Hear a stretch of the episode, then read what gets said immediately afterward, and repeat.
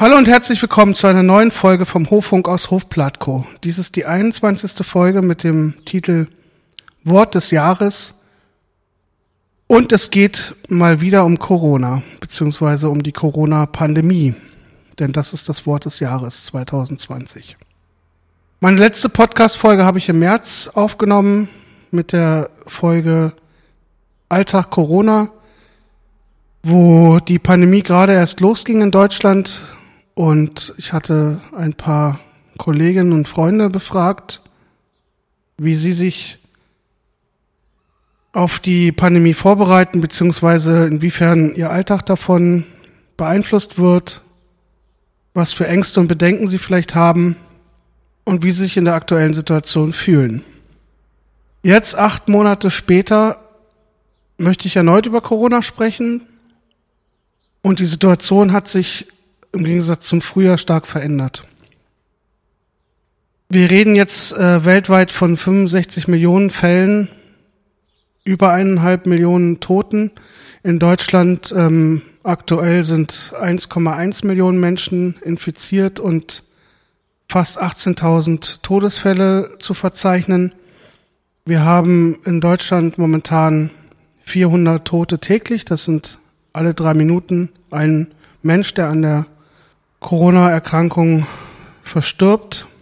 Und wir sind in dem, was uns im Frühjahr prognostiziert wurde, in der sogenannten zweiten Welle. In den letzten neun Monaten ist unheimlich viel passiert.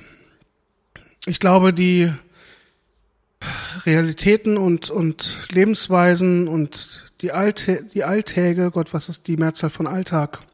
Vieler, wenn nicht sogar fast aller Menschen hat sich drastisch verändert. Und ich merke vor allem eins, dass ich selber persönlich total müde geworden bin. Ich hatte auch jetzt in letzter Zeit einfach überhaupt keine Lust mehr, Blogartikel zu schreiben oder mich viel auf Instagram zu bewegen, generell Nachrichten zu gucken mich damit auseinanderzusetzen, was weltweit oder in Deutschland passiert. Und ich hatte auch überhaupt keine Muße mehr, eine neue Podcast-Folge aufzunehmen. Ich glaube, das ist für fast alle Menschen eine chronische Belastung, die an der Substanz zerrt und einen irgendwie verändert. Deswegen möchte ich heute mal ein bisschen versuchen zu reflektieren, was eigentlich passiert ist, auch mit mir oder mit uns und wie wir momentan mit der Situation umgehen und wie sich das verändern wird oder was wir auch für Hoffnungen haben oder für, für Ängste, was, was nicht so gut funktioniert. Ich fange mal an. Wir hatten uns eigentlich das erste Mal für unseren Hof einen Jahresplan gemacht mit verschiedenen Veranstaltungen, unser, unsere Hochzeit äh, geplant, unser Hoffest geplant wollten in verschiedenen Events ähm, Gäste und Besucherinnen hier auf dem Hof empfangen und für gesellschaftlichen und kulturellen Austausch sorgen, einfach Leben auf den Hof bringen und so langsam die Früchte unserer vorhergehenden Mühen ernten, die sehr zehrenden Ausbauten und Umbauten und Sanierungen, die viel, viel länger gebraucht haben, als wir dachten und viel mehr Kraft gekostet haben, als wir dachten und auch vor allem viel mehr Geld. Und wir hatten uns innerlich so ein bisschen darauf eingestellt, dass wir dieses Jahr, wie gesagt, erstmalig die, die Früchte unserer Mühe ernten würden und den Hof für viele interessante und interessierte Menschen öffnen und neue Begegnungen machen, den Pizzaofen anschmeißen, Bier brauen und hier einfach eine, eine schöne Zeit haben, die ersten Radgäste willkommen heißen, die Ferien, Ferienwohnung zu vermieten und das Ganze eben mit unserer Hochzeit, auf die wir uns sehr, sehr gefreut haben und die wir relativ groß geplant hatten mit fast 160 geladenen Gästen. Und dann kam alles halt anders. Wir haben im März noch so ein bisschen gedacht, ähm, vielleicht ist das schneller wieder vorbei oder die Zahlen gehen schneller runter, aber dann kamen ja auch die Hiobsbotschaften aus Italien und dann ging es los in Brasilien und in den USA und äh, wir haben immer sozusagen ins, ins Ausland geguckt und gebankt und waren bestürzt über diese ganzen Bilder und haben gedacht, oh mein Gott, hoffentlich trifft es Deutschland nicht so hart, hoffentlich sind wir hier vernünftiger und, und kriegen das besser in den Griff und sind besser aufgestellt durch ein besseres Gesundheitssystem und vielleicht gibt's doch schneller als gedacht ein ein Medikament oder ein Impfstoff oder vielleicht verläuft sich das Virus von ganz alleine, wenn es warm wird und die Leute sich vorwiegend draußen aufhalten und Abstand wahren. Und vielleicht war das auch so ein bisschen dieser Zeitgeist, der mitschwingen oder mitgeschwungen hat, der eigentlich zu dieser fatalen jetzigen Situation geführt hat, dass wir vielleicht alle so ein bisschen naiv waren oder zu hoffnungsvoll, was sozusagen die Situation angeht und es einfach auf die leichte Schulter genommen haben. Wir haben relativ schnell unsere ganzen größeren Ereignisse abgesagt. Wir haben auch die Hochzeitsfeier abgesagt, obwohl die Prognose da war, dass wir vielleicht mit 100 Leuten hätten feiern können, aber wir wollten nicht diesen zusätzlichen Stress haben, die Gästeliste zu reduzieren, Leute wieder auszuladen, äh, ein Hygienekonzept zu schreiben, das Ganze beim Gesundheitsamt anzumelden und wir wollten vor allen Dingen nicht die Ursache sein mit unserer Veranstaltung, dass vielleicht Menschen zu uns auf die Hochzeit kommen und jemand positiv infiziert ist und andere ansteckt. Wir haben auch gemerkt, dass sich das ganze Zwischenmenschliche stark verändert hat, weil ich sag mal so in normalerweise in Kontakten oder Momenten, wo man andere trifft und sich auf diese freut und wir sind nun mal auch sehr offene und herzliche Menschen und äh, umarmen andere Menschen, die uns wichtig sind. Und das waren plötzlich alles Sachen, die halt irgendwie komplett rausgefallen sind. Und das war schon irgendwie belastend. Und wir haben auch dann gemerkt, dass es gar nicht mehr richtig Spaß macht, sich mit Leuten zu treffen, weil man immer diese Angst im Hintergrund hat und irgendwie dann doch irgendwie denkt, Susanne arbeitet in einer großen Firma, ich arbeite in der Jugendarbeit, auch viel an der Schule und habe Kontakt zur Hort und Kita und das ist so eine riesige Blase und man hat so viele Kontakte und so viele mögliche Cluster, die sich sozusagen, ja, wo einfach eine Kettenreaktion ausgelöst, ausgelöst werden kann. Und das ist eben das Gemeine an diesem Virus, dass man die ersten fünf, sechs Tage in der Regel symptomfrei ist, aber schon ansteckend und es dann einen erst umhaut und man in dieser Zeit schon viele, viele andere Menschen angesteckt haben könnte. Und deswegen haben wir da auch stark einfach versucht, verantwortungsvoll mit umzugehen und äh, Kontakte auch auf das Wesentliche reduziert und haben eigentlich uns nur noch in den Sommermonaten mit Freunden getroffen, auch nur mit einem weiteren Haushalt und dann auch möglichst geguckt, dass wir einfach nur uns draußen aufhalten und draußen sozusagen die Ereignisse stattfinden. So, das, so sah dann auch unsere Hochzeit aus. Also wir durften mit ähm, 20 Leuten ins Standesamt und es waren eigentlich nur unsere Familien und die Trauzeugen eingeladen. Und so haben wir hier im super kleinen Kreis unsere Hochzeit gefeiert, was auch sehr, sehr schön war. Und wir haben auch am Ende getanzt und auch irgendwie ein paar Stunden diese weltweite Situation vergessen und, und konnten da drüber hinwegsehen, aber es hat sich trotzdem komisch angefühlt, so ein wichtiges Ereignis nicht mit so vielen Menschen teilen zu können mit dem man es sonst geteilt hätte. Aber wir trösten uns natürlich weiterhin damit, dass wir das nächstes Jahr oder übernächstes Jahr entsprechend nachholen wollen werden. Ja, die erste Welle hat sich ganz anders angefühlt als die zweite. Das war irgendwie noch so ein bisschen fast so eine Art Aufregung. Ich weiß noch, dass wir fast jeden Tag die Zahlen verfolgt haben und da ganz hinterher waren. Ich habe auch viele wissenschaftliche Papers damals gelesen, wo es so um erste Forschungsansätze ging und es gab ja immer wieder verschiedene Theorien, was sich auf das, auf die Übertragung oder die Infektion auswirken könnte, beziehungsweise was einen Verlauf begünstigt oder verschlechtert. Und da war man irgendwie noch ganz neugierig und, und fasziniert auch von dieser Zerstörung irgendwie oder von dieser Gefahr hat das vielleicht auch manchmal so ein bisschen in manchen Momenten so ein bisschen romantisiert, die Vorstellung jetzt Klopapier und Lebensmittel zu horten und sich erstmal für ein paar Wochen zu Hause zurückzuziehen, fast wie in diesen ganzen postapokalyptischen Zombie-Filmen, was ja auch immer so eine Faszination hat, weil man halt so denkt, manchmal wünscht man sich vielleicht auch so eine Grenzerfahrung im Leben zu machen, wo man sich auf das Allerwesentliche zurückwirft und und etwas so Großes und Bedrohliches äh, überwinden zu können. Aber das ist jetzt bei der zweiten Welle ganz, ganz anders. Nach der akuten ersten Welle hatte man so ein bisschen das Gefühl, als sich alles entspannt hat, dass auch viel passiert, dass auch die Politik ähm, viel Weichen gestellt hat, um auf die zweite Welle besser vorbereitet zu sein. Dann kam die Corona-Warn-App. Man hat mitbekommen, dass die Krankenhäuser aufgestockt haben, dass nach mehr Pflegepersonal gesucht wurde, dass auch überlegt wurde, die Pflegekräfte besser zu bezahlen, bessere Arbeitsbedingungen zu schaffen.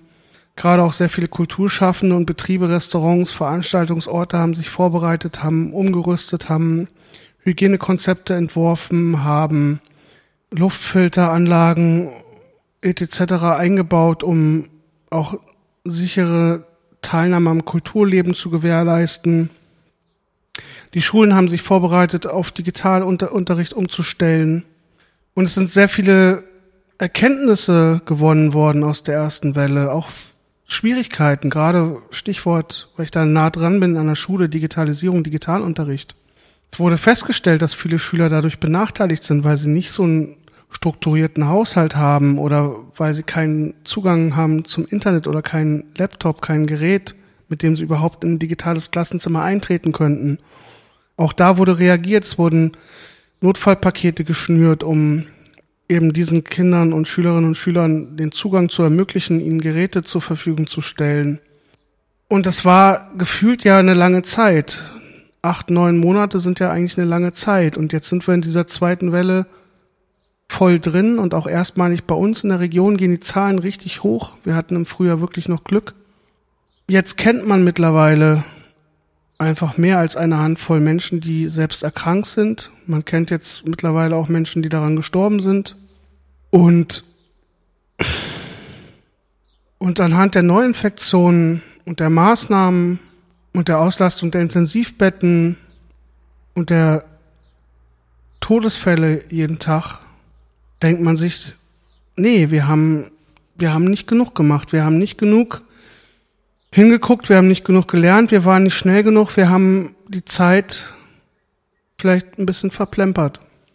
Ich will niemanden an den Pranger stellen, weil ich glaube, diese Pandemie, also so ein Phänomen so einer Pandemie zu bekämpfen, das, das funktioniert nur zusammen. Da muss jeder, jeder Mensch mitwirken. Jeder, jeder Mensch hat die Verantwortung. Jeder Mensch muss gucken, dass er seine Kontakte reduziert, dass er sich in möglichst wenig Clustern verhält. Wir haben eine große Zeit eigentlich damit verbracht und selbst in Sicherheit gewogen und mit dem Finger auf andere gezeigt. Wir haben über USA und Brasilien hergezogen, über China mit ihrem totalitären Regime, die irgendwie Leute inhaftiert hat und äh, Datenschutzkriterien gebrochen hat. Wir haben über die schlechten Maßnahmen von Trump gesprochen. Wir haben uns über Jugendliche aufgeregt, die im Spring Break vollkommen besoffen am Strand sich in die Arme gefallen sind. Wir haben über den Ballermann geredet und nach Brasilien geschaut. Wir haben Schweden kritisiert für ihr laissez Umgang damit, das einfach laufen zu lassen. Und wir haben das im Grunde gemacht, was, was im asiatischen Raum als Baisu bezeichnet wird, diese Arroganz eines ersten Weltlandes, was von sich aus denkt, allen anderen moralisch, technisch, intellektuell überlegen zu sein und es versäumt, bei sich selber genauer hinzugucken und die Probleme wirklich anzugehen und vor der eigenen Haustür zu kehren. Weil es werden jetzt so zynische Diskussionen geführt. Und das Allerzynischste daran ist, finde ich, dass wir auf der einen Seite von von einer moralischen Verantwortung und über ethische Grundsätze sprechen, darüber sprechen, wer soll zuerst geimpft werden. Wir sprechen davon, dass diese ganzen Schutzmaßnahmen und Teil-Lockdowns vor allen Dingen dafür da sind, um die schwächsten und ältesten und vulnerabelsten Personengruppen in unserem Land zu schützen. Und wir benennen all diese Dinge, aber wir handeln nicht danach. Und das ist vielleicht auch das Dilemma, weil diese, Be diese Bewältigung dieser Pandemie oder der Verlauf der Pandemie hängt halt in der Verantwortung jedes einzelnen mündigen Menschen. Also ich meine damit jeden Erwachsenen. Ich finde, dass man Kinder und Jugendliche da noch nicht so mit reinnehmen darf. Und wir sind halt Gesellschaftstiere und wir sind halt auf den sozialen, auf die sozialen Kontakte und das soziale Leben und den Austausch, die Begegnung, die Umarmung angewiesen. Gleichzeitig sind aber genau das die Dinge, die wir entbehren müssten, um halt alle zusammen gegen dieses Virus anzugreifen. Also alles, was eigentlich menschlich ist und uns ausmacht, ähm, den Zuspruch oder den Beistand, den man in solchen Zeiten braucht, den man ja dann auch sucht, aber nicht physikalisch haben sollte, das verlangt jedem Menschen, glaube ich, unheimlich viel ab. Aber es ist halt trotzdem extrem wichtig, dass, dass wir diese Entbehrungen mit, mit, mit Demut und äh, Vorsicht irgendwie begegnen. Und, und da würde ich mir auch einfach wünschen, dass die Politik da einfach klarere Kante zeigt. Wenn man sich diese Phänomene anguckt, wie die Querdenkenbewegung, da wird häufig davon gesprochen, Freiheit und Einschränkung der Grundrechte. Ja, das ist genau das, was passiert. Unsere Freiheit und unsere Grundrechte werden eingeschränkt, aber das werden sie ja nicht durch die Politik, sondern das werden sie durch dieses Virus, was es einfach notwendig macht, dass wir unseren Alltag anders gestalten und verantwortungsvoll mit dieser Pandemie umgehen. Das sind Entbehrungen und das ist auch verständlich, dass Leute Angst haben, aber es ist umso erschreckender, wie oft diese Angst umschlägt in irrationale Panik und irrationale Anschuldigungen und Verschwörungstheorien bis hin zur kompletten Leugnung einer Gefahr, die angeblich nicht da wäre, dass Mathematik plötzlich kein wissenschaftlicher Fakt mehr ist, sondern diskutabel, dass Zahlen gefälscht werden, dass es keine Übersterblichkeit gäbe, dass niemand wirklich an Corona sterben würde, sondern an anderen Dingen. Das ist einfach so weltfremd und so gefährlich und versteht mich nicht falsch. Ich bin auf jeden Fall für Meinungsfreiheit. Ich finde es auch richtig, dass Menschen gegen bestimmte Corona-Auflagen äh, demonstrieren und ihre Demonstrationsfreiheit nutzen und Redefreiheit nutzen. Und ich finde auch nicht, dass das eingeschränkt werden sollte. Aber es macht doch einen Unterschied, ob ich mit 20.000 Leuten durch eine Stadt ziehe und politische Verordnungen kritisiere und dabei eine Maske trage oder ob ich auf die Maske scheiße und andere Menschen dazu nötige, ihre Maske abzunehmen und so tue, als wenn es dieses Virus gar nicht gäbe und da irgendwelche wirtschaftlichen Interessen hinterstünden und damit halt Pandemietreiber werde und die Zahlen nach oben treibe und für noch mehr Todesfälle und noch mehr brenzliche Situationen sorge, die sowieso schon bestehen. Das kann ich nicht verstehen, wie man diesen logischen, äh, diese logische Schlussfolgerung außer Acht lassen kann, wie man sowas verdrängen kann. Angst hat aber eine ganz schöne Kraft und Angst macht ganz schön viel mit den Menschen. Die Sinnhaftigkeit der Maßnahmen ist noch so eine andere Sache, die mich ja selber auch wütend macht, auch auf die Politik, weil ich denke, wir haben zum Beispiel jetzt in den Schulen an sich relativ gute Hygienekonzepte und relativ vernünftige Maßnahmen. Und die sind aber dann an so vielen wichtigen Punkten gar nicht weitergedacht, wo man sich auch denkt, hat man das denn jemals mal erforscht oder hinterfragt oder sich eigentlich mal so einen Schulalltag angeguckt, was da eigentlich passiert? Dass man dafür sorgt, dass die Schülerinnen und Schüler beim Betreten des Gebäudes sich die Hände desinfizieren müssen und eine Maske tragen müssen in den Fluren, wo alle Schüler unterschiedlicher Klassen und so zusammenkommen. Das finde ich total logisch. Das finde ich auch gut. Oder dass man auch ähm, in der Lehrerschaft auf Abstandsgebote achtet oder dass man in die Verordnung ganz klar reinbringt, dass Schülerinnen oder Lehrkräfte bei Krankheitssymptomen nicht mehr in die Schule kommen dürfen oder auch, dass man sagt, dass die Eltern ihre Kinder vor der Tür abholen müssen. Das sind alles sehr logische, sehr gute Maßnahmen, die, glaube ich, auch Wirkung zeigen. Aber gleichzeitig sich nicht darum zu kümmern, dass meinetwegen mehr Busse fahren und die Kinder dort sich aufteilen, dass sie nicht getränkt morgens an der Bushaltestelle in Riesentrauben stehen oder dass sie in den Pausen auf dem Schulhof alle ohne Maske toben und, und äh, sich anschreien, anspucken, keine Ahnung, sozusagen da wieder komplett sich durchmischen. Oder dann hinterher in der offenen Jugendarbeit, wo es bis vor kurzem noch gar keine Auflagen gab, bis auf die Tatsache, dass man ähm, Jugendliche, die das dritte, 13. Lebensjahr, äh, das 14. Lebensjahr verendet haben, sprich mit dem 14. Geburtstag, nicht mehr bespaßen und bespielen darf. Aber ansonsten dann wieder im Nachmittagsbereich alle Schülerinnen aus allen Klassen, inklusive Kita und Hort, wieder zusammenkommen dürfen und man hier wieder irgendwelche Infektionscluster schöpfen könnte, da ist das Ganze wieder nicht zum Abschluss vernünftig weitergedacht. Auch, dass man an den Schulen nicht vernünftig testet oder dass man jetzt sagt, man macht Restaurants und Kulturbetriebe zu, ist genauso sinnvoll und verständlich, weil wenn man sich so einen Alltag anguckt, was macht man in der Kneipe oder in einer Gaststätte? Natürlich kommt man mit anderen zusammen. Das ist ein Ort der Geselligkeit und der Gesellschaft. Und auch wenn die Leute ihre eineinhalb Meter Abstand im Restaurant waren, treffen sie sich dann vor der Tür und stehen in einer kleinen Traube dort und rauchen und kommen dann wieder auch mit allen anderen zusammen. Es sind halt so viele einzelne Maßnahmen, die nicht vernünftig ineinander greifen oder die nicht zu Ende gedacht sind. Und das ist eigentlich, finde ich, das Fatale. Auch die Teststrategie müsste viel weiter ausgeweitet werden. Wenn ich mir überlege, es wird ein Schüler krank und positiv getestet und der Rest der Klasse geht einfach für zehn Tage in Quarantäne, aber keiner von denen wird getestet. Selbst die Lehrkraft ist nicht verpflichtet, sich testen zu lassen. Was passiert denn, wenn die Lehrkraft sich angesteckt hat und fünf Tage lang in fünf verschiedenen anderen Klassen unterrichtet und dort vielleicht andere Schüler ansteckt?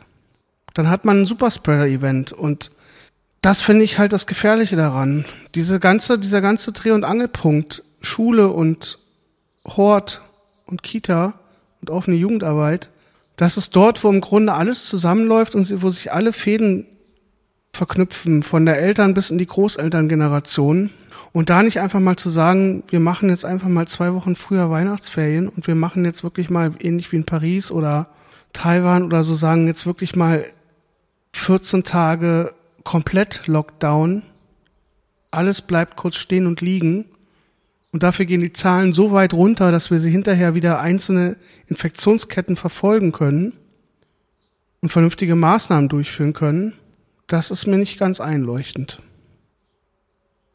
Alles in allem, glaube ich, ist es halt extrem wichtig, dass, dass jeder oder jede wirklich bei sich selbst anfängt und wirklich selber überlegt, was kann ich tun, was kann ich dazu beitragen, um die Ausbreitung zu verringern, zu entschleunigen und sich auch der, der eigenen Verantwortung bewusst zu machen. Denn es ist jetzt wirklich eine Situation, wo das Verhalten jedes einzelnen Individuum eine riesen Auswirkung haben kann, wo man jedes Mal eine Kettenreaktion verhindern kann, indem man selber auf gewisse Ereignisse verzichtet und sich verantwortungsvoll verhält. Ich weiß, das ist schwierig. Ich habe das selber mitbekommen, als wir damals unsere Hochzeit runtergefahren haben, gesagt haben, wir machen das nicht, auch wir unsere Geburtstage nicht gefeiert haben und auf diese Sachen verzichtet haben, hatten wir trotzdem auch viele Leute in unserem Umkreis, die ansonsten super verantwortungsvoll mit der Situation umgegangen sind, aber dann bei solchen wichtigen Ereignissen gesagt haben, jetzt muss ich auch mal ein Auge zudrücken, ich kann nicht mehr, ich mache das jetzt trotzdem. Und das ist Gott sei Dank immer gut, ge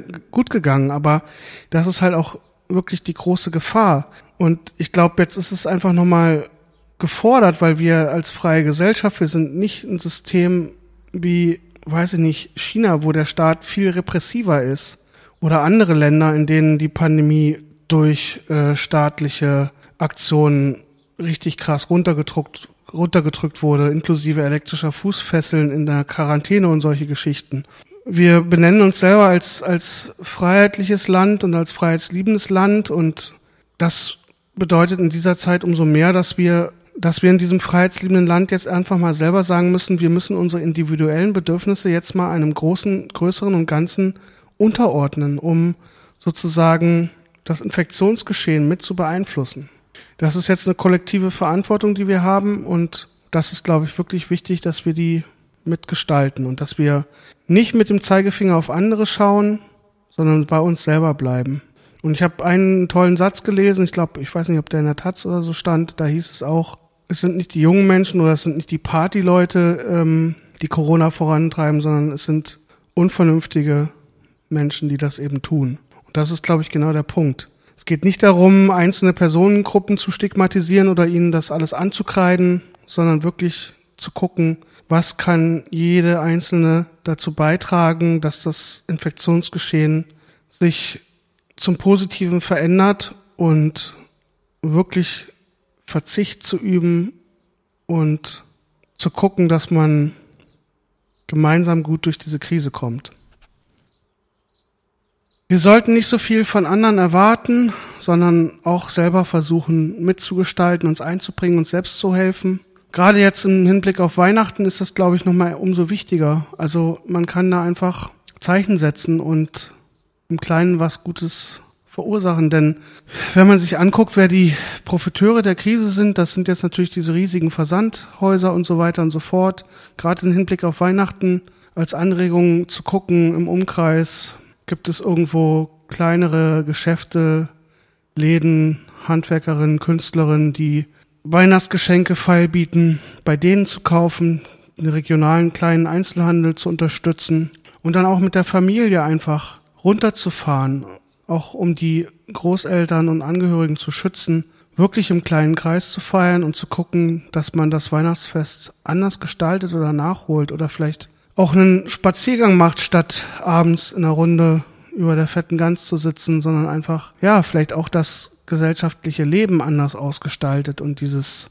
sich was gönnen und gemeinsame Zeit genießen, nicht nur an Konsum und üppiges Essen verknüpfen, sondern wirklich an schöne Momente uns vielleicht auch wieder oder schätzen zu wissen, dass man noch da ist, dass man gesund ist, dass, dass es einem noch gut geht, dass man irgendwie noch existiert äh, und ja, klingt jetzt so krass, aber und auch vielleicht an die denkt, die jetzt irgendwie in diesem Jahr wirklich durch die Hölle gegangen sind, sei es die Menschen in, einer, in den systemrelevanten Berufen oder die Menschen, die es nicht geschafft haben. Ich meine, eigentlich dacht, dachte ich, ist das vielleicht auch der Sinn der Weihnacht, dass man zusammenkommt und, und, und Sachen schätzt und äh, demütig ist. Und na, Demut ist eigentlich ein Scheißwort, aber so ehrfürchtig ist auch ein Scheißwort. Dankbar. Vielleicht, dass man dankbar ist dafür, dass man das hat, was man hat und es nicht so für so eine Selbstverständlichkeit nimmt, dass man es wieder zu schätzen lernt.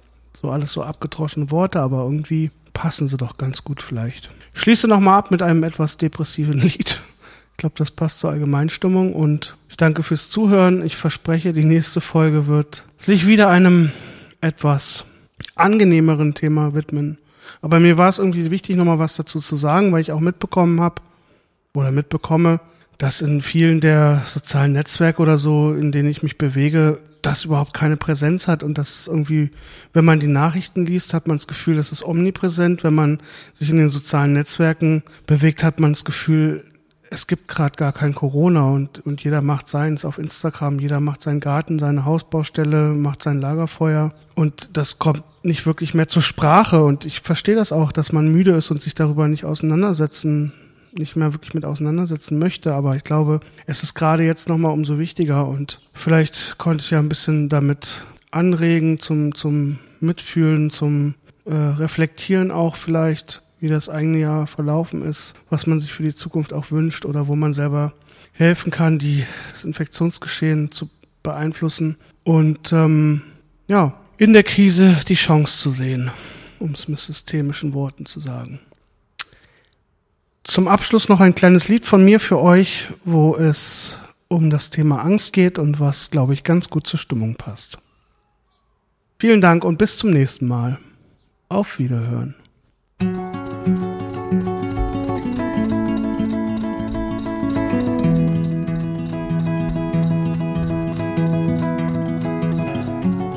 Sieben Tage, sieben Jahre bin ich davon gerannt und sieben weitere Wochen steckte ich meinen Kopf in den Sand, in der Hoffnung, mich zu verdünnen, in der Hoffnung, mich zu verlieren, im Augenblick, im Moment, Neues zu initiieren. Doch die Geister der Vergangenheit zehren an mir, sie weilen auf meiner Schulter und weichen nicht von mir. Sieben dunkle Jahre zogst du mich in deinen Bann wusste nicht mehr, wer ich bin und wusste nicht mehr, was ich kann.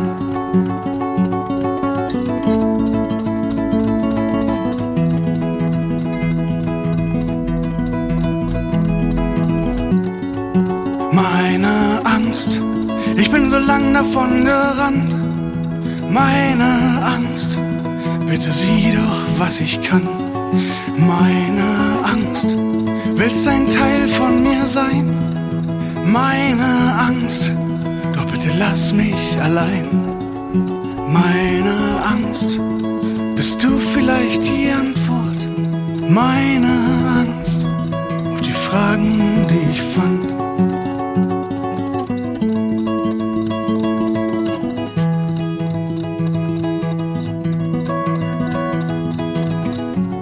Sieben Tage, sieben Jahre hast du dich Freund geschimpft wusstest immer, was ich brauche, hast mir deine Welt eingeimpft.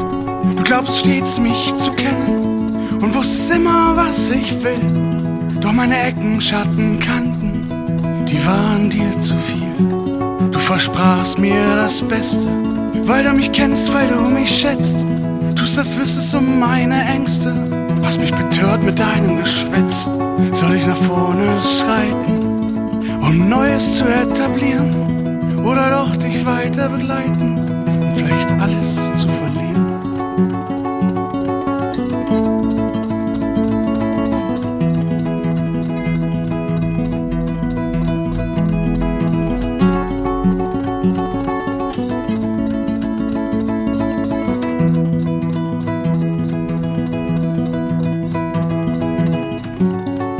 Meine Angst, ich bin so lang davon gerannt Angst, bitte sieh doch, was ich kann. Meine Angst, willst ein Teil von mir sein? Meine Angst, bitte lasse mich allein. Meine Angst, bist du vielleicht die Antwort? Meine Angst auf die Fragen, die ich fand.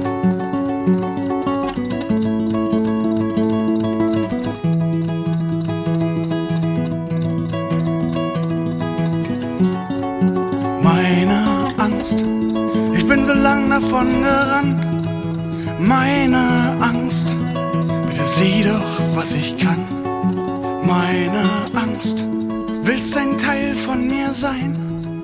Meine Angst, doch bitte lass mich allein. Meine Angst, bist du vielleicht die Antwort? Meine Angst auf die Fragen, die ich fand. Meine Angst, so lang davon gerannt. Meine